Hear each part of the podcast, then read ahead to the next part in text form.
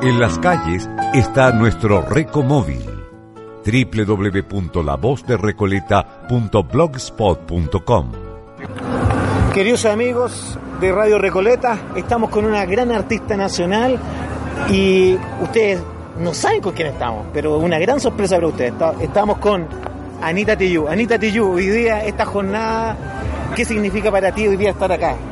Creo que eh, una de las cosas más bonitas de este tipo de acto, porque la, la, segunda vez que participo de tercera, es que finalmente es una, no solamente una conmemoración, sino que es como activar la memoria y activar también la, conciencia dentro de los derechos humanos eh, de los familiares detenidos desaparecidos.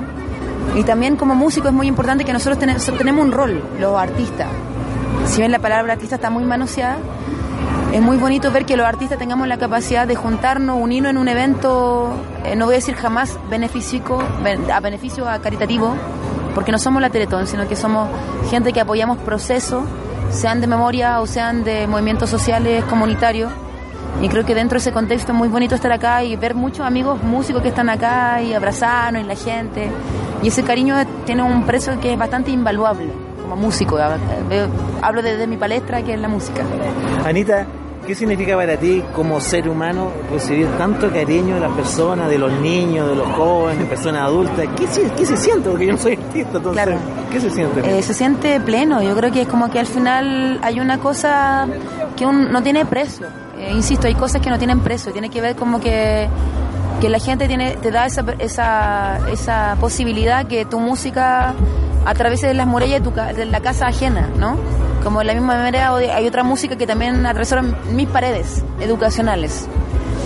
Pero esa es una lista muy extensa, incluso de Rubén Villar, porque está hoy día, y que hoy día somos amigos y tener esta posibilidad ahora que vengo de otra generación y que al final tiene que ver con eso, como que uno no se da cuenta en la magnitud que tiene las artes y la cultura, que tiene esa posibilidad de atravesar cada rincón del cemento, de cada espacio, que al final la educación tiene que ver con la educación popular y eso se pasa en, en muchos espacios y eso creo que cada abrazo para mí tiene que ver con eso, con un agradecimiento y yo también de vuelta. 2016, ¿qué es lo que se viene, Anita? Anita te digo, que me hablas como que si no fuera yo. Eh, se viene. Ay, voy a ser modelo de pasarela, ¿no? 2016, eh, bueno, seguir en la, misma Nuevos sen- discos, en la misma senda. Yo creo que tenemos que afirmar lo que hemos hecho y, y con mucho cariño, porque somos un equipo bastante amplio. Componer canciones, yo creo que eso es muy importante. Creo que no hay que perder la, la beta de del componer. El componer es nuestra base, eh, es nuestra plusvalía cultural. Despídase de los auditores de Radio Recoleta, Anita. Para, para nosotros ha sido un orgullo estar con, eh, en este momento con usted. ¿ah? Nada, mandar un gran saludo a todos los auditores de la radio de Recoleta.